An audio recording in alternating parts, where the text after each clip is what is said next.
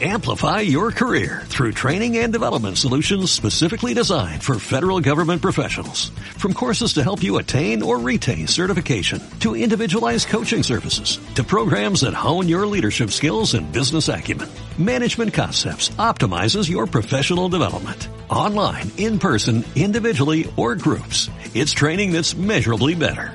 Learn more at managementconcepts.com. That's managementconcepts.com. Te invitamos a una conversación con gente notable. Creadores, artistas, comunicadores que nos permiten conocer cuáles son sus libros, películas y panoramas favoritos. Antonella Esteves nos invita a esta cuestión de gustos en radiodemente.cl.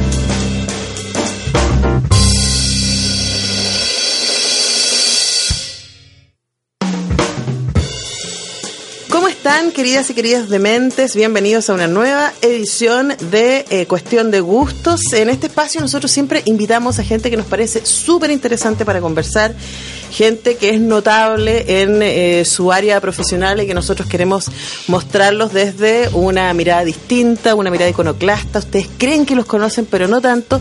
Y en general yo les contaré que para mí este programa es una gran excusa para encontrarme con gente que admiro, que me cae bien, pero que no conozco tanto y quiero conocer más. Este no es el caso. Porque raramente en este programa me, me, ha tocado entrevistar a un amigo de verdad. Y con Alberto Mayol somos amigos hace muchos años. Así que es un privilegio y un honor dar la bienvenida a Alberto Mayol. Muchas gracias, Antonella. Sí, pues. Son muchos Ocho años. no sé, nueve años. No Escucha sé. que nos conocemos. No sé cuánto tiempo. Además que de, de toda la semana, a veces tres veces. Sí, po. Con café posterior, con, Con vinito. con vinito. No. Muchas, muchas Qué manera de conocer. Muchas, eh, sí, nosotros nos conocemos muy bien con quienes, quienes no lo, quienes lo duden pueden escuchar eh, por ahí en Evox está La República La las Letras, las que hicimos junto a Patricio López desde el 2000 eh, 10, Diez. desde el Diez. 2010, entonces imagínense lo que era esta escena de Alberto, Patricio y quien les habla, se juntaban una vez a la semana a hablar de un libro que los tres habían leído Durante siete años. durante siete Y años. al principio incluso nos mandábamos unos libros así. Bueno, hagamos un libro, y- pero tiene 600 páginas. Bueno, pero hagámoslo. hagámoslo Hagámoslo. en esa pasada hicimos Jane Eyre, ponte tú, Sí, que pues. lo cogí yo, me, me, me reconozco. Humberto Eco. Es verdad. Pucha que hicimos cosas. Ahora, el programa se quedó en suspenso. Nosotros esperamos que vuelva y además esperamos que vuelva a esta radio. Eh, porque mi querido Alberto Mayol le dio las alas el bicho político y ahí lo perdimos durante un rato. Eh, y queremos hablar de eso también, Una Alberto. comisión de servicio. Una comisión de Comisión de servicio. Eh, también de tu último libro sobre El Frente el Frente Amplio, que me parece súper interesante hablar de eso. También de tus nuevos proyectos. Eh, probablemente ustedes no lo saben, pero Alberto Mayor tiene un lado eh, operístico muy potente y este año voy a estar presentando una ópera. Tenemos ópera en la temporada del municipal. Que no es poca cosa, porque No además cosa. el, el municipal es muy quisquilloso para poner ópera nacional. De hecho, las óperas que se han estrenado en el municipal han sido fuera de temporada. No hay eh, antecedente en el teatro, digamos, moderno. O sea, nosotros tenemos, además tenemos los registros, porque hemos hecho arte de investigación sobre el tema antes de hacer esto. Y, mm, y hay un estreno, por ejemplo, de Caupolicán, el 42. Ya, pero han, pasado solo. y no existía la temporada, era una 60 la temporada, era, bueno, era toda 80 la temporada, no, claro, no era el, el formato de temporada que funciona en los teatros contemporáneos. Entonces, eh, efectivamente, es en la práctica es la primera vez que en la temporada municipal se estrena una, una ópera chilena, que después de esta vienen otras dos más los siguientes años, lo que me parece muy bien. Están como abriendo ahí la puerta para eso. Exactamente, así que Bueno, de hecho, para que vean que no estoy invitando a Alberto solo porque es mi amigo y me encanta conversar con él, sino porque tiene un montón de cosas que contar. Hay libro nuevo. eh, también, por supuesto, vamos a hablar de lo que fue esa experiencia de ser precandidato presidencial. Eh, vamos a hablar de la ópera. Vamos a conocer un poco sus gustos, sus influencias. eh, ser sociólogo y ser alguien que tiene una voz y una mirada tan ácida y crítica como la tuya y además que se mueve en este espacio un poco incierto entre la academia y los medios de comunicación. Es una rareza total. Sí, lo que pasa es que, a ver, uno, uno aprende de, con, en la vida, la vida te va enseñando, que te obliga a aprender que hay espacios en los cuales tú te mueves mejor que en otros. Y, y, no por un tema de, más éxito o menos éxito, sino porque, porque puedes hacer ciertas cosas, o sea, porque sencillamente puedes lograr que las cosas funcionen, que salgan. Eh, a mí la, las rutas medias, medias lógicas nunca me funcionaron. No es que no lo intenté, lo intenté siempre. Pero yo estudié sociología viniendo con la marca de, de mi padre en un mundo que era de pura gente de izquierda y yo no tenía ninguna tradición de izquierda. Entonces yo no tenía Además, literalmente yo no tenía pega, o sea, no tenía pega, básicamente. Y claro, y además mucha sospecha, mucha cosa. Entonces, eh, yo no tenía las redes típicas con las cuales la gente en el mundo profesional busca los, empleos. Entonces, para mí, la, la, apuesta por la sociología, de hecho, fue una apuesta de carácter intelectual. Nunca pensé, nunca me imaginé que iba a trabajar. Para mí era un tema intelectual, me interesaba intelectualmente, como me interesaba estudiar eventualmente filología, y tenía que ser fuera de Chile, porque acá en Chile existía más bien lingüística, comparada y cosas por el estilo. Eh, entonces, estuve viendo hartas cosas de ese tipo y, me fui por sociología. A probar un par de años, pero finalmente me gustó y me quedé, me quedé allí explorando otras áreas. Yo me metí mucho en antropología, iba mucho a clase a eso, iba mucho a filosofía. Eh, he hecho clases de filosofía en la, universidad, hice clases muchos años en, la Universidad de Chile. Nunca pude hacer sociología, siempre hice filosofía. Eh, y, me, he dedicado a, otras cosas. Siempre he considerado que, eh, que hay una virtud también en, poder expandirse y no solo concentrarse en los conocimientos. bueno, tú comprenderás que yo comparto. Soy de, soy de esa tribu. Sí, a mí me parece que es un, que un tema, o sea, donde uno tiene que ser competente como profesional en su área para efectivamente estar, estar capaz de, ver lo específico, pero, pero si, si no entiendes otras cosas, y a mí me costaba mucho entender otras cosas. Bueno, vamos a volver sobre eso, pero es necesario que hagamos una pausa musical, Alberto. ¿En serio? Alberto Mayor, ¿qué vamos a escuchar? Yo voy a poner un tema que, que, es el tema que me, me, me inauguró como nerd. Bienvenido a esta radio. O sea, yo tenía, como, yo tenía como siete años. Mi vecino en la cisterna frentista, hasta el día de hoy somos amigos, me eh, tocaba guitarra, porque por supuesto, era de izquierda. Obvio. Algo entonces, que la Entonces, eh, mi mamá le pide que me enseñe por una cifra de los años 80, una cifra que era ridícula, digamos. Entonces él, entre haciendo el favor y que igual le servían las pocas lucas que eran, me empieza a enseñar. Y nos forjamos una amistad, era bastante mayor que yo para esa edad, digamos. Yo tenía, no sé, 7, 8 años, yo tenía 14, 15, digamos. Eh, entonces empezamos a, interactuar allí y, él eh, un día me muestra eh, Entre dos aguas de Paco de Lucía. Ya, porque hay que decir que además tú tocas guitarra. La gente no sí, pero ya, se, ya muy mal. Pero, tocaste un buen Sí, toqué, toqué en algún momento más o menos decentemente. ¿Podía tocar esto? Eh, podía tocar partes de esto, pero, pero, pero, pero, pero, es que van a escucharlo y van a ver por qué. bueno, vamos entonces. Escuchemos con dos aguas. Perfecto.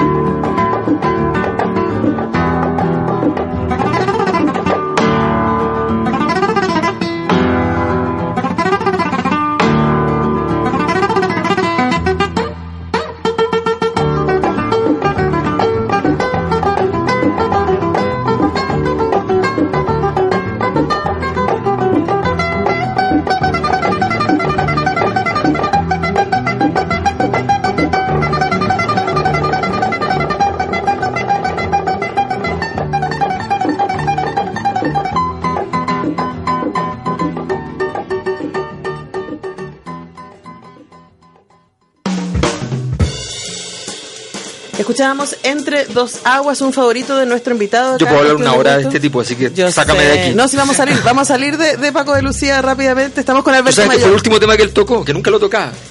Y antes de morir, en su último concierto, que fue en Chile, ¿Tú estabas ahí? yo estaba ahí, con Patito López. Con Patito López. Amamos a Patito. Tendríamos que invitar a y Patito nunca López. tocaba entre los aguas. eh, Lo odiaba el tema, porque lo había hecho famoso y uno siempre odia las cosas que lo hacen famoso. ¿En serio? Sí. Te voy a preguntar por eso. Sí. Bueno, sí, te puedo contar. O sea, yo, a mí me pasó con el derrumbe del modelo. Eso te iba a decir, pues, porque tu momento fue el derrumbe del modelo. Claro, y- Ojo que esta vez está en la dedicatoria. Mauricio López, ahí. Sí, o sea, es que, lo- es que fíjate que es bien impresionante. Yo siempre decía, oye, los artistas que láteros que son. Pero es verdad, o sea, porque de repente esa cosa crece como un monstruo.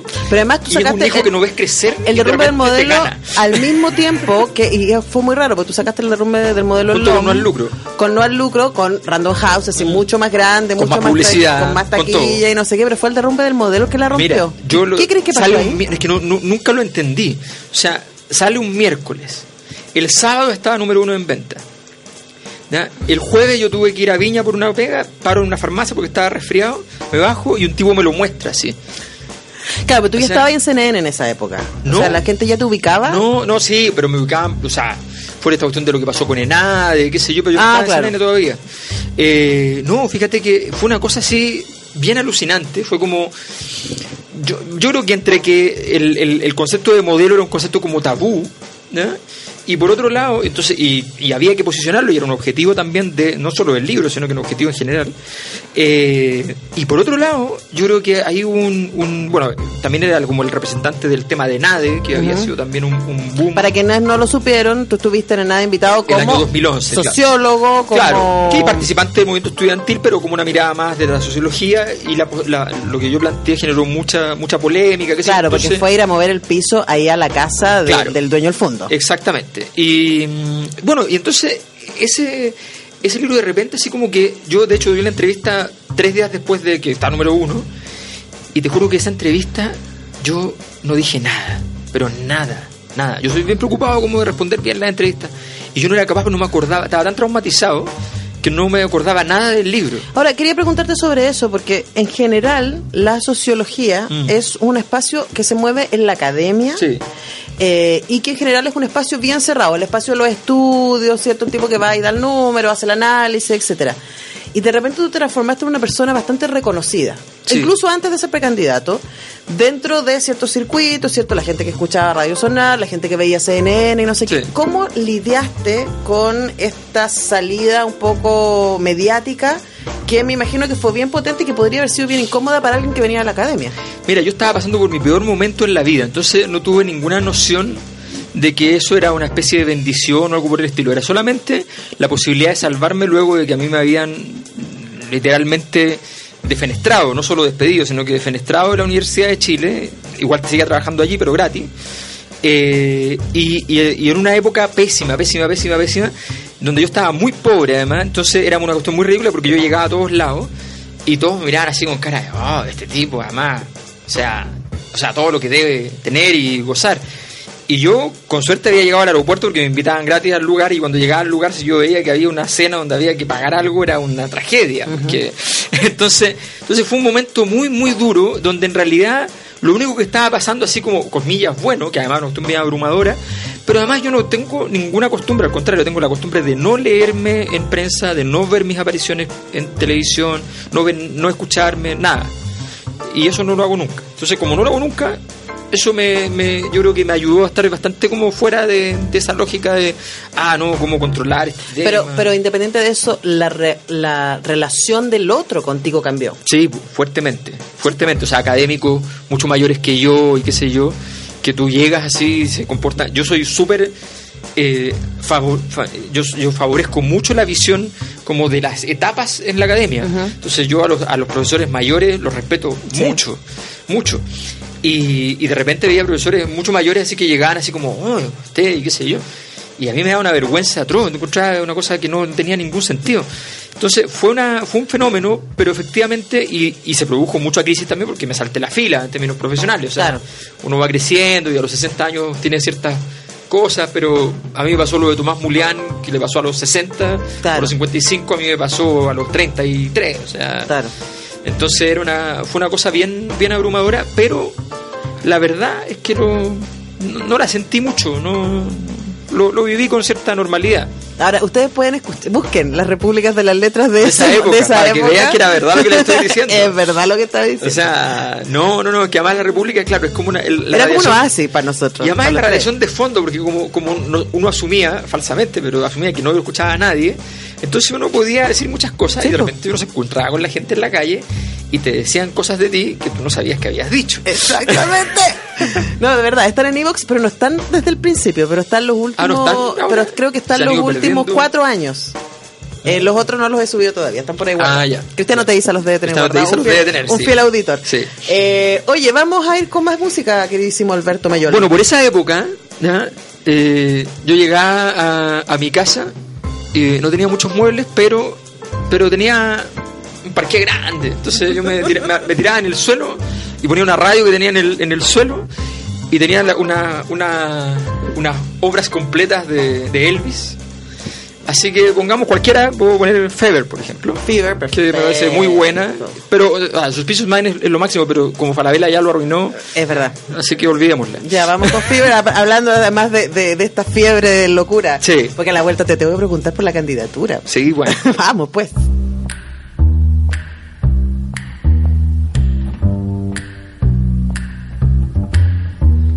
Never know how much I love you. Never knew how much I care. When you put your arms around me, I get a fever that's so hard to bear. You give me fever. When you kiss me, fever when you hold me tight. Fever in the morning, fever all through the night. Sun lights up the daytime, moon lights up the night. I light up when you call my name, and you know I'm gonna treat you right. You give me fever when you kiss me, fever when you hold me tight. Fever in the morning, fever all through the night. Everybody's uh, got the fever. That is something you all know. Fever isn't such a new thing. Fever started long ago.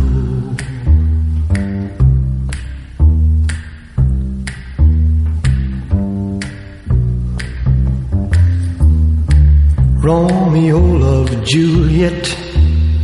Juliet, she felt the same. When he put his arms around her, he said, Julie, baby, you're my flame. Now give us fever.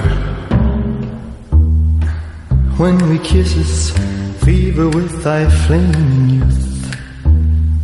Fever, I'm on fire. Fever, yeah, I burn forsooth. Captain Smith and Pocahontas had a very mad affair.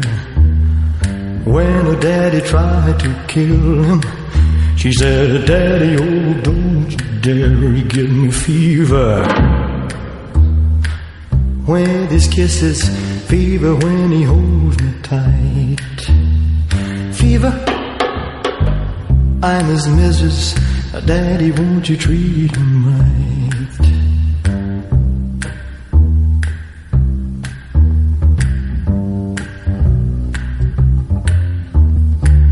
You've listened to my story. Here's the point that I have made. Cats were born to give chicks fever. Be it Fahrenheit or centigrade, we give you fever. When we kiss you, fever if you live and learn. Fever till you sizzle, but what a lovely way to burn.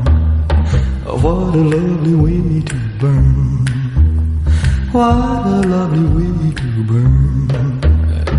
What a lovely way to burn.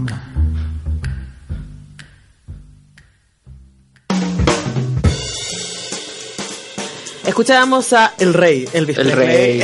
Estamos con Alberto Mayola en cuestión de gustos, conociéndole, haciéndole preguntas, eh, poniéndolo en problemas. Igual es gracioso, Alberto, porque tú y yo hemos hablado muchas veces de muchas cosas, pero hay algunas cosas que te estoy preguntando que yo no te había preguntado Ah, a ver, a ver. Ahora, sí me acuerdo, Ya, en el verano del año pasado, ya. eh, cuando estábamos ahí en una escena y tú nos contaste que estabas pensando en ir de candidato.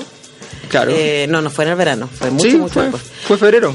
Y Me- cuando me dan, me dan la noticia de que están, de que estoy en evaluación, digamos. Claro. Y mi primera reacción fue, Alberto, ¿por qué te harías eso? Sí, yo también encuentro lo mismo. Ahora, eso fue antes de que pasara todo lo que pasó. Y quizás hoy día, eh, después de eh, lo que fueron las primarias, después de la gran victoria del Frente Amplio en Sí. las elecciones, porque como sea, como sea, fue una sorpresiva y potentísima eh, victoria. Fantástico, sí. Eh, ¿cómo, ¿Cómo ves tú la decisión que tomaste en ese momento de, ah, porque ya estabas en un, en un espacio mediático bastante reconocido, pero ya ser precandidato era Mm. este, estar en la televisión todos los días, que tu nombre ya pudiera ser utilizado en cualquier contexto y cualquier eh, recurso. Entonces, ¿cómo fue ese proceso? ¿Qué es? ¿Cómo es ser precandidato? No, mira, para, para- para mí fue una, un- una certeza, un acto de convicción. Yo tenía claro que habían oportunidades que veía que otras personas no la tenían clara. Y esas oportunidades, si no las tomaba alguien y si no se empujaba, ese, no, no iba a ocurrir. Y, y la verdad es que me parece que, que fue bien claro que se logró empujar. O sea, eso fue lo importante. Eh, no voy a entrar en detalles de todo lo que se empujó, pero se empujaron muchas cosas que no se querían. Entre otras cosas, se muchos pensaban que no se podía llegar a, una- a un resultado tan, tan favorable para el Frente Amplio y por tanto no estaban dispuestos a hacer la apuesta correspondiente. Y había otros que no les parecía, no les gustaba incluso. Entonces, para mí fue un, fue una- un honor hacerlo. Eh, en las condiciones de uno es un infierno, porque el- la política es un deporte de ricos en Chile. Y mm, una candidatura presidencial eh, ridículamente, eh, ridículamente barata, eh, con inscripción, con franja televisiva, teniendo que ser... eh, digno- Desmitifiquemos un poco eso, porque yo creo que mucha gente piensa que eh, cuando uno se va de candidato, y a lo mejor en algunos casos, y con todo lo que hemos sabido de Sí. Penta y, y de la relación entre los candidatos y el empresariado, uno podría pensar, bueno, pero seguro a ti te puso mucha gente plata. Yo recibí por donaciones de Server un millón doscientos. Punto. Un millón doscientos. Para que tengan una idea, una candidatura concejal necesita 10 millones. Una candidatura a diputado necesita en un distrito relativamente grande 40, 50 millones. Una candidatura una candidatura a senador requiere, depende de la región, 200, 300 hasta 500 millones. Una candidatura presidencial, Piñera, por ejemplo, gasta del orden de los 15 mil millones. ¿Ya? y los que le siguen qué sé yo gastarán mil millones los que son más los que son más, más candidatos más chicos salvo los que ¿Y realmente cómo lo les mal. hiciste? O sea, pero porque, tú- porque finalmente era como tú no sabías que no ibas a tener apoyo monetario porque ibas por Frente Amplio y además porque tú soy tú. Claro. O sea, es como que también había una, una manera de decir, tampoco me voy a someter a las lógicas que hasta ahora han financiado lo que son las campañas políticas. No, y además que la visibilidad estaba todo con Beatriz. O sea, eso era evidente. Yo sabía que además iba a perder, lo que se tenía que perder eh, jugando bien y haciendo un aporte. Y lo que yo hice fue tomar la decisión de ir a agarrar esos votos que el Frente Ahora, hay que decir que cuando tú decidiste ser precandidato, Beatriz no estaba en el mapa. No, porque Beatriz dijo que no, me dijo que no a mí, de hecho. Sí. Yo, yo la invité. Eh, y bueno, y después entonces ella finalmente se convence, entra, yo le digo fantástico, ningún problema, no te preocupes. Eh, ella me pide incluso disculpas y yo le digo, no, no hay nada que disculpar, tú dale, está bien, y démosle, y esto nos va a servir porque tú puedes buscar un cierto tipo de voto y yo buscaré otro tipo de voto y vamos a hacer crecer todo esto. Eh, las primarias fueron un éxito en ese sentido, eh, recorrí en un mes 42 ciudades, más todas las que recorrí los otros, los otros meses, digamos, pero el último mes 42 ciudades, mientras grababa Franja, ¿ya? Eh, normalmente el viaje de ida o el de vuelta era en avión, pero todo lo demás era en auto o, bus. ¿ya? Eh, entonces fue una aventura así delirante, o sea, un nivel de adrenalina gigantesco. Y además tenés que, tenés que estar preparado para las distintas instancias, los debates, las cosas, sin yo tenía un amigo, tengo un amigo que, que se dedica a asesoría y me ayudaba, pero estamos hablando de cuando Amigos. podía él, cuando podía yo, la amistad, digamos. Sí, pues. todo, todo eso, o sea, eh, la verdad es que uno no, no, se imagina lo, el, el, nivel de demanda que tiene y si no lo haces realmente no va a pasar nada contigo. Bueno, tengo más preguntas al respecto, pero tenemos que ir con música. Mira, yo siempre he reivindicado mucho la, la el, aspecto formal de la música, mm. y en este caso la música popular, las letras, la, entonces tengo hay, que hacer, hay que hacer un paréntesis porque probablemente quienes nos escuchan no saben, pero sí hay un curso en las facultades sociales sobre de, música y cultura. Yo sociología del arte y claro, y tenía, y entre medio teníamos, bueno, estaba con Rodrigo Baño, hacía la parte de música, pero los dos estábamos siempre en sala y yo hacía la parte de como de teoría del arte más otras artes, literatura. O sea, lo que tú dices, eh, te, detuve porque esta idea de me interesa lo formal en la música es algo que tú definitivamente te has dedicado a investigar. Sí, sí, no, yo soy, yo, yo, lo, he, trabajado y además. Hiciste también el magíster en literatura. Y además que trabajo de, de, de escritor fantasma. Sí, pues. Entonces ahí la cuestión formal, la cuestión formal es importante. Entonces a mí me gustan mucho aquellas canciones que tienen algún guiño así como poético, interesante, que hay algún esfuerzo. Voy a ser bien obvio, ¿ya? porque voy a poner uno que es la musicalización literalmente de un poema, eh, que, es una canción sencillísima, sencillísima, y por eso me parece interesante, que es de Serrat, por supuesto, se llama La Paloma. Perfecto, estamos con Alberto Mayor aquí en Cuestión de Gusto, miren qué lujo.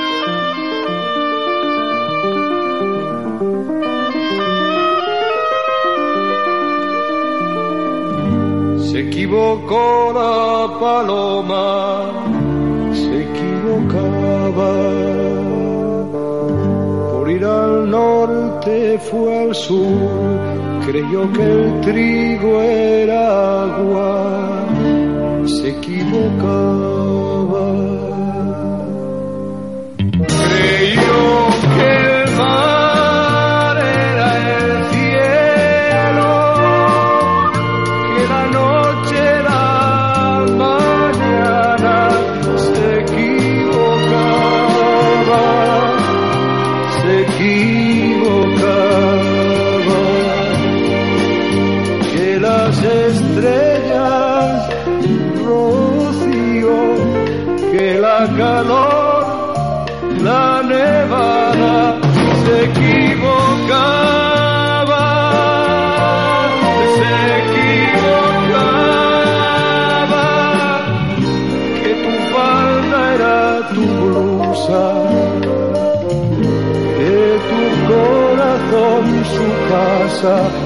equivocaba, se equivocaba.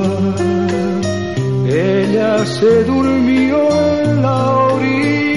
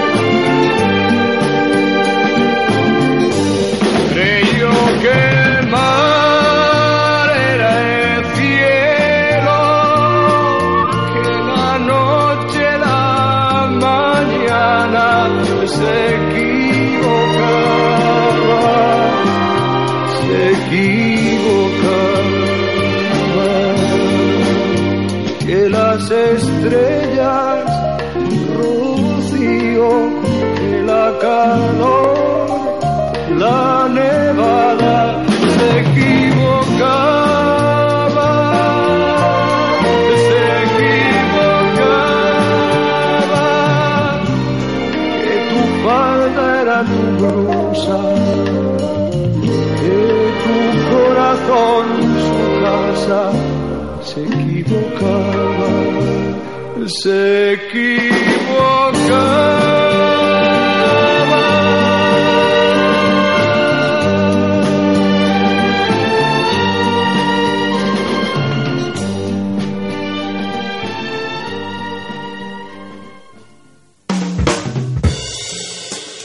Continuamos y escuchábamos a Serrat, que probablemente haya sido el eh, cantautor más escuchado en la República de las Letras. Probablemente, probablemente. porque tanto Alberto Mayor como Patricio López son muy fans de ese Más Barico.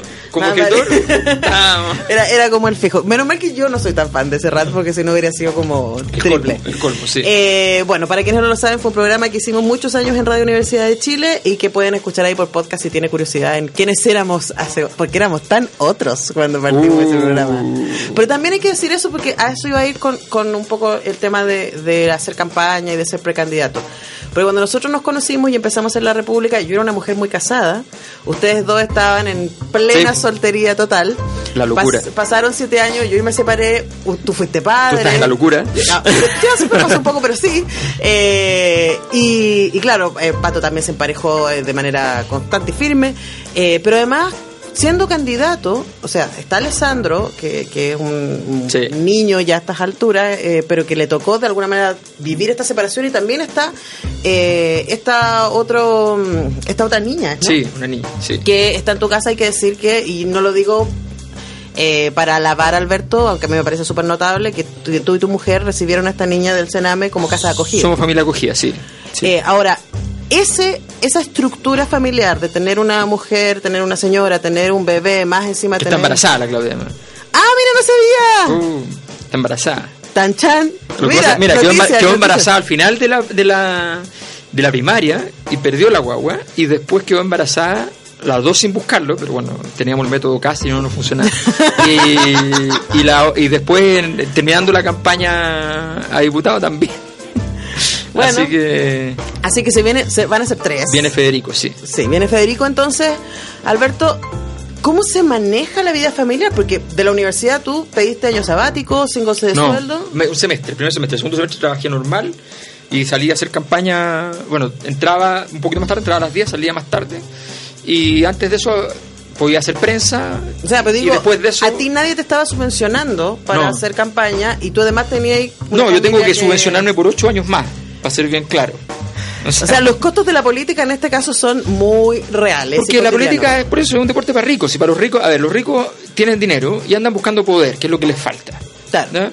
Entonces, eh, y ese poder después se traduciría en mucho más dinero, pero no en forma así de, la, de estas picanterías, porque estas picanterías la usan como para la moneda que anda dando vueltas. O sea, ya no, no les importa. Esta, esta- las, las lucas de financiamiento son como para mover el, el buque del partido, su propio proyecto Bueno, pero político. también son, y lo tenemos súper establecido lo hemos visto en un montón de casos ahora último, para que finalmente las leyes que se Por debaten en el supuesto, porque ahí están las cosas grandes. Ahí están las cosas grandes. O sea, yo financio a este para que una vez que se discuta la ley de pesca, por Claro. ejemplo, me asegure que... Pero además ahí va van lo los negocios, van a los amigos, va, se aprueba el proyecto de Dominga, o sea, esas cosas. O sea, digamos. llega el nuevo ministro, lo primero que dice, vamos a reconsiderar Vamos a reconsiderar Dominga. Dominga. No, ni siquiera han asumido, ya lo dijeron, o sea, es, así de brutal. La política es así. Para eso ganamos. Es como que aparece. eh, La política es muy de muy de mono. Y de hecho, eh, vos, Entonces- entre paréntesis, hoy día estaba hablando con un amigo fotógrafo que trabaja mucho en eventos de empresariado y cosas así, y me decía, es impresionante la cantidad de cosas que estaban detenidas antes de las elecciones. Decía, no, pero es que el país no avanza, el país Sí, no progresa, pero listo, estaba, la tomado Vamos. literalmente y ahora se soltó, entonces obvio que va a haber un crecimiento impresionante. Hay un investigador gringo que trabaja sobre Chile que dice que Chile es un country club. Es- Entonces, y es eso. Entonces tú. Ahora, tú sabiendo eso, habiéndolo estudiado antes, ¿por qué diablos te metes a... Porque si el objetivo, si el objetivo tuyo es que tú salgas ganando un cargo, qué sé yo, obviamente no tiene ningún sentido. Si el objetivo tuyo ya es está repartida la torta. Claro, pero, si- pero porque además yo no pertenecía tampoco al club del Frente Amplio, si el Frente Amplio también es un club. Entonces, eh, porque así funcionamos en Chile, no sabemos hacerlo de otra manera, no podemos tener ese cambio cultural, nos cuesta hacer el cambio de chip de decir, entonces, el- entonces alguien ataca a tu club y dicen, ah, no, este es un traidor. O sea, la meritocracia acá es una fantasía. es bien fantasiosa, bien fantasiosa. Entonces, eh, evidentemente hay una, yo creo que hay una oportunidad para, había una oportunidad yo, yo encontraba para poder hacer algo que fuese levemente distinto, que fuese simplemente hacer el gesto de decir yo voy a tomar los riesgos. O sea, tú voy a, voy a entrar ahí a hacer ruido. Voy a hacer, voy a- pero sobre todo eh, tomar el, el riesgo que tiene una línea estratégica, que es decir, hablemos de todas esas cosas que nunca hablamos porque son los tabús de nuestra democracia protegida. Hablemos de las Fuerzas Armadas y su sindicalización, hablemos de su democratización, hablemos de que el Mercurio le debe 200 y tantos millones de dólares a Chile. Hablemos de la deuda subordinada de, de Andrónico Luxich a través del Banco de Chile eh, y cómo el, el, banco, el Estado es dueño del 30% del Banco de Chile, pero no tiene ninguna utilidad. Hablemos, hablemos de eso. Entonces, y eso eh, fue impresionante. Yo te puedo contar que la atención que yo recibía en el banco antes y después de esto no tiene nada que ver. No tiene nada que ver. O sea, cuando tú empiezas a aparecer en la prensa, en el banco te, te atienden muy bien. Cuando tú empiezas a atacar por la prensa del banco, en el banco te hacen bolsa. Tu ejecutivo te dice, no, si eso lo podemos arreglar, porque tú llegas a tiempo y le dices, mira, yo voy a estar en esto, voy a tener tales problemas, pero después va al comité que te evalúa, que es un comité político. ¿Y para quién? Y dice, ah, no, pues, es un comité político, además, ¿no? Es un comité que ellos mismos te lo cuentan, te dicen, no, es que esto es un comité, qué sé yo.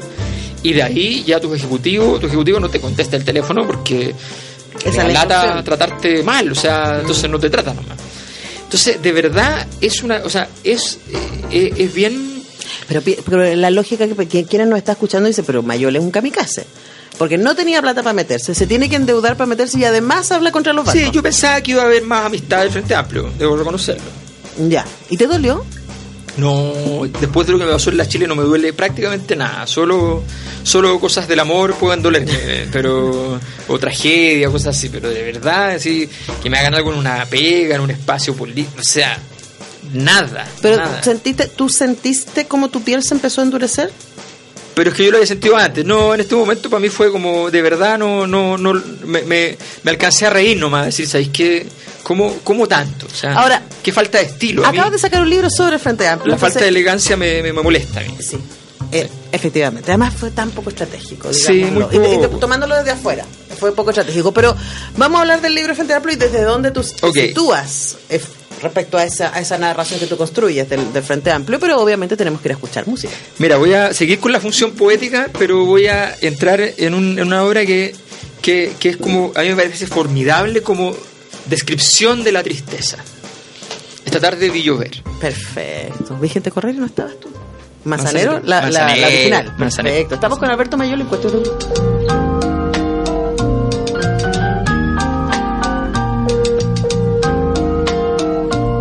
Esta tarde vi llover, vi gente correr y no estabas tú. La otra noche vi brillar un lucero azul y no estabas tú. La otra tarde vi que un ave enamorada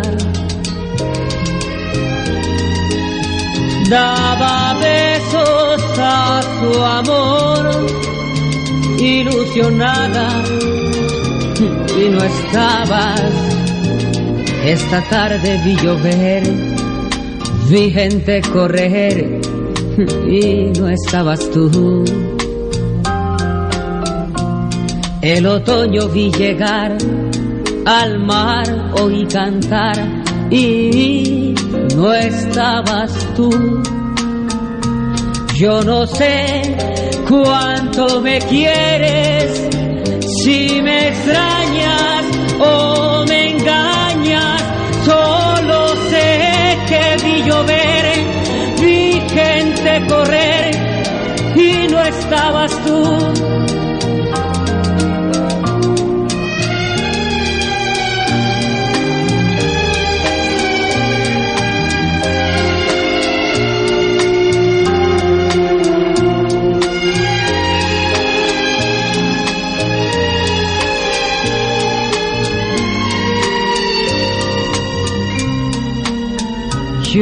Yo sé cuánto me quieres, si me extrañas o me engañas, solo sé que vi llover, vi gente correr y no estabas tú.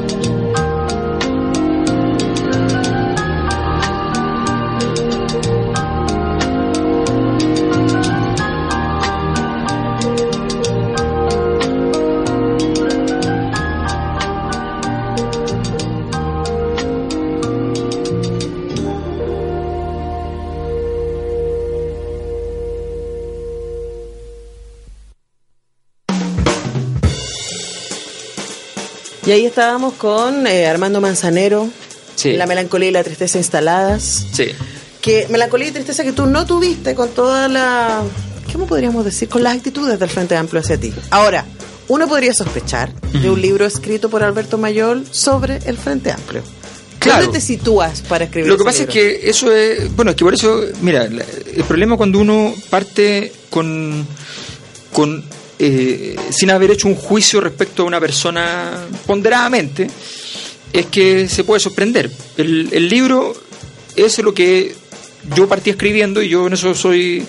No me rindo, o sea, yo termino lo que comienzo y ¿Y cuándo lo empezaste a escribir? yo lo empecé a escribir cuando el, el Frente Amplio eh, no tenía nombre, Ah, ok. Estamos hablando. porque 2016, Digamos que tú. mediados del 2016. Tú tuviste una relación con eh, lo que hoy día son los líderes del Frente Amplio cuando ellos eran líderes Por estudiantiles. supuesto, y también después, y también en la formación de Frente Amplio, yo llevé a varios de los partidos. Originalmente Frente Amplio era el, el lote estudiantil, RD, Nueva Democracia, los Antes que tuvieran esos nombres, bla. los libertarios, eran ellos, pero yo allané el camino para que llegara el PH, el PH venía con los ecologistas, llevé, a, igu- llevé a igualdad, ¿ya? o sea, fui buscando gente por distintos lados para poder llevar a, a hacer una coalición más grande.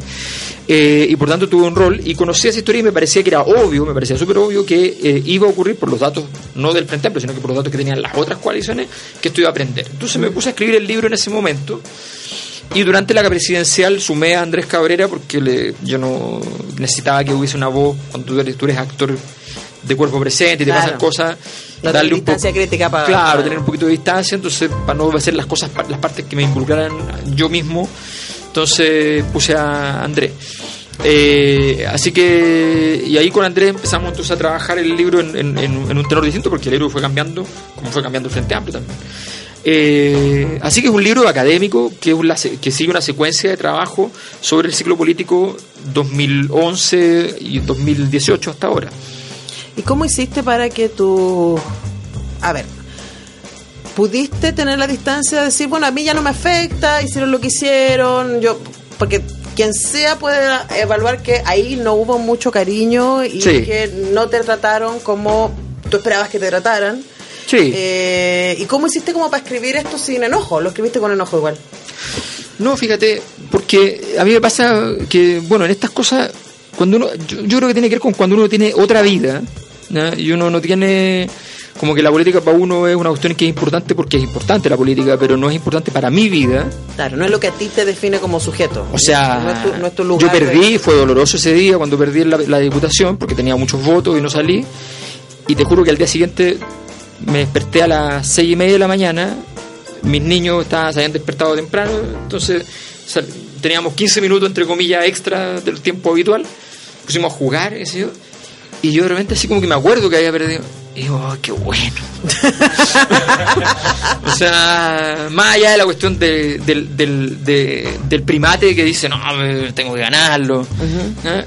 Y de la injusticia, la además, que se demostró en el sistema de que tú tenías un montón de votos y entraron dos diputados en tu circunscripción que Claro, tenían... pero ¿sabéis que Cuando uno dice, a ver, cuando que las cosas tengan su propio peso, o sea, cuando una coalición tomó la decisión, tomó la decisión de mandarme en una condición eh, donde yo tenía prácticamente ninguna posibilidad de salir, cuando tomó esa decisión, a sabiendas de que yo tengo recursos políticos que son útiles para la coalición, y literalmente, lo voy a decir tal cual, permitió que ingresaran personas cuyos recursos políticos son inferiores.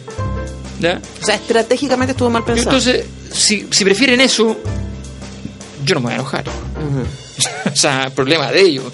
Tú seguiste con tu vida. Bueno, vamos a hablar de lo que pasa este año en la vida de Alberto Mayor, pero tenemos que ir con un tema antes. Eh, sí, mira, eh, la- una ópera cortita, preciosa, de León Cavallo, Pagliacci se llama, y hay una famosa área, Vesti la Giubba. Ok, vamos a escuchar ópera, porque total, Alberto Mayor programa, porque esta es su cuestión de gustos. Así es.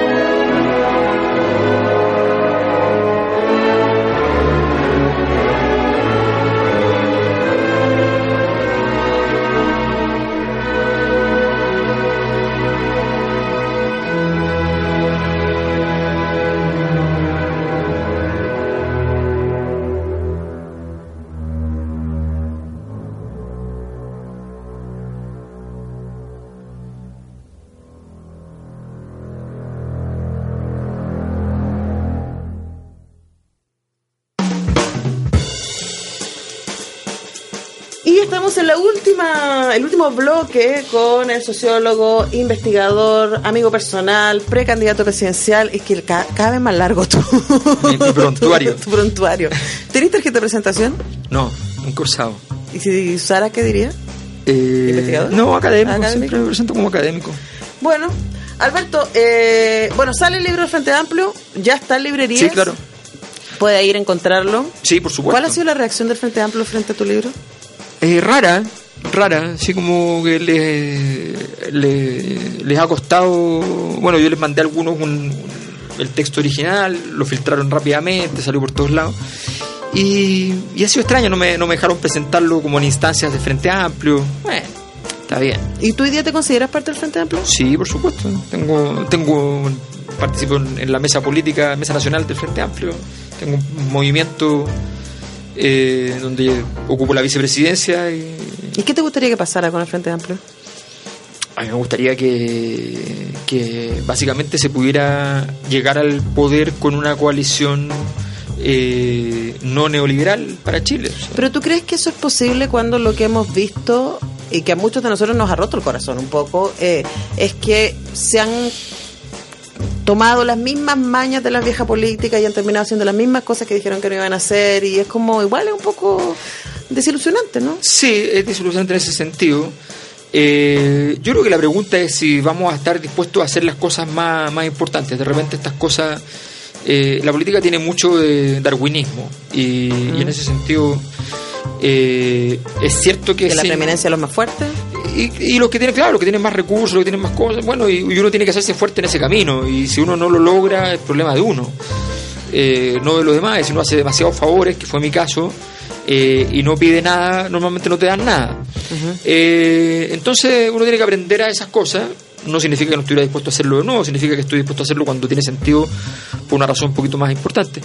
No, yo me siento tranquilo en ese sentido, creo que el Frente Amplio eh, aprenderá de, de sus errores. Desconfío mucho más que antes de ciertas personas. O sea, yo a Giorgio lo tenía muy alto, de hecho cuando yo tenía un problema con la coalición, llamaba a Giorgio directo y hablaba con él. Y te lo cuento, pero yo estaba un día hablando con él así y digo, a ver, estoy equivocado, estoy hablando con la persona equivocada. Que no estamos mismo estoy- no estoy llamando al mediador, estoy llamando a alguien que está del otro lado y que quizás está orquestando lo que me está pasando. Eh, fue Eso fue más o menos duro, yo tenía confianza, tenía cariño. Pero eso son personas, yo creo que las coaliciones tienen que ser más que eso. ¿Y qué pasa contigo este año? Es un año interesantísimo. Yo estoy con hartos proyectos, con harta pega. Dijimos lo de la ópera, pero no dijimos cuál era tu rol en la ópera. Yo soy el libretista de la ópera. Yo soy el libretista de la ópera. Es una ópera que se llama El Cristo de Elqui. Es una ópera del compositor eh, Miguel Faría, chileno, un compositor muy conocido en, en Francia, en Suiza, en Austria. ¿Y eso lo vamos a poder ver en el municipal cuándo? En el municipal en junio, en la, en la temporada, la tercera ópera del año, eh, es, la, es la nuestra. eh, y los personajes están sacados de, como el cosmos, eh, y algunos pedacitos de texto eh, están sacados de eh, obras de Rivera Letelier, fundamentalmente del arte de la resurrección y la reina Isabel cantaba ranchera.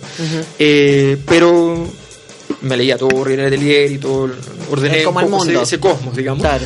Eh, y eh, con permiso de él, además, que nos, nos dio todos los permisos sin ningún problema. Entonces se, se configuró una- un argumento nuevo a partir de esa, de esa historia que quedó bien interesante, que, que nos Ok, gustó y esa es una cosa que vas a hacer este año. Eso es una cosa que vamos a hacer este año que es muy importante, seguir con mi centro de investigación, yo dirijo un centro de investigación en Los H, estoy, soy coordinadora además ahora de varias funciones del Liceo Experimental Artístico de Santiago, que está a cargo de la Universidad de Santiago actualmente, Eh, y estoy a cargo además de una comisión que armamos con artistas para efectos del- de, ese, de ese liceo. ¿Y ahora te sentís más de vuelta en lo tuyo? Es que yo soy muy feliz escribiendo, yo estoy escribiendo ahora harto, porque además estoy de escritor fantasma nuevamente, me, me dieron algunos proyectos en ese sentido. Ay, tengo tantas ganas de preguntarte sobre eso, pero se nos va el tiempo. No podemos, otra vez será. Otra vez será. Pero que expliquemos, solamente cerremos. ¿Qué es, qué es ser escritor fantasma? Que alguien te pide que tú escribas algo donde tu nombre no irá. Claro, y que va a ir por otro. Puede ir por otro, puede ir por un nombre falso, puede ir por de muchas maneras. O también escritor fantasma es corregir textos de gente que, por ejemplo, partió, pasa mucho, pero no es el caso de lo que estoy haciendo ahora, pero pasa mucho que hay gente que parte, llega a la mitad bien, no porque partir un libro es más fácil que cerrarlo. Lo sé. Y entonces, cuando llega a la mitad, así como que el- la catástrofe. Y, ahí y ahí, claro. Entonces, no, pero ahora estoy con un proyecto completo, grande, que tiene varios meses de trabajo, mucha investigación, mucha escritura. Pagando las deudas de la candidatura. Me sirve, me sirve, pero no alcanza. Esto es de verdad. Es como que tengo que ganar literalmente 3,5 veces mi sueldo ¿no? para poder estar pagando. O sea, tengo que tener un ingreso espectacular y vivir igual que siempre. Eh, yo creo que una I Will Survive deberíamos cerrar con el No, programa sí. hoy día. Ya. Pero que está además me parece impresionante porque con una energía y una cara llena de risa y es como tú le iría de nuevo. Eres muy loco, Alberto Mayor. No, sí, tengo. Lo que pasa es que nunca me gustaron los deportes de, de alto riesgo. Quizás lo trasladé al, Ah, esto. mundo intelectual. Puede ser. ya, pues nos vamos. ¿Con qué va- nos vamos? Ah, verdad, nos vamos. Eh, fíjate que un descubrimiento en mi vida fue Sixto Rodríguez. Ya, sí, claro. Estaba en, estaba en Madrid y estaban dando la película, que aquí no la dieron como dos días, ¿sí? Eh, y, y fui a ver esta historia interesante, pero además la música era... Es bien alucinante. Y entonces, del primer disco, porque el segundo es más alucinante, eh, pero el primer disco es más, más clásico, más de próstata o de protesta, eh, I Wonder. Perfecto. Oye, Alberto, ha sido un placer tenerte en Muchas Cuestión de Gustos. Ya nos encontraremos, espero que en los micrófonos de Radio de Mente. De acuerdo. En un futuro cercano. De acuerdo. Que estés muy bien. Muchas gracias. Gracias a ustedes por acompañarnos y nos encontramos la próxima semana. Chao.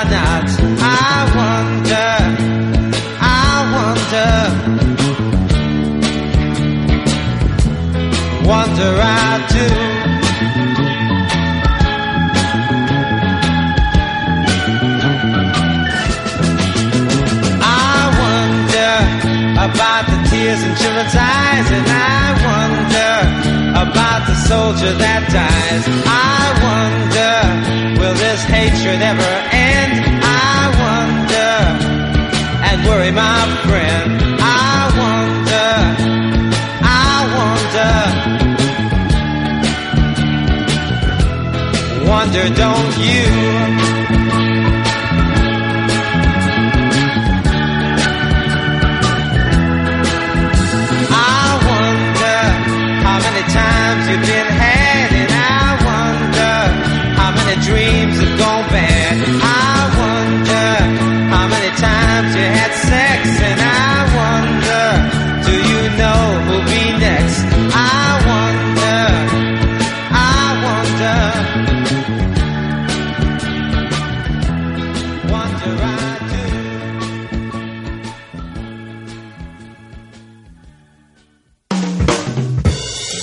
Por esta vez la conversación de estos entusiastas consumidores de cultura.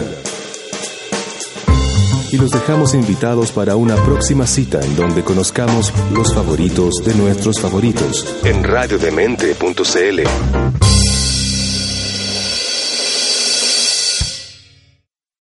Amplify your career through training and development solutions specifically designed for federal government professionals. From courses to help you attain or retain certification, to individualized coaching services, to programs that hone your leadership skills and business acumen, Management Concepts optimizes your professional development. Online, in person, individually, or groups, it's training that's measurably better. Learn more at managementconcepts.com. That's managementconcepts.com.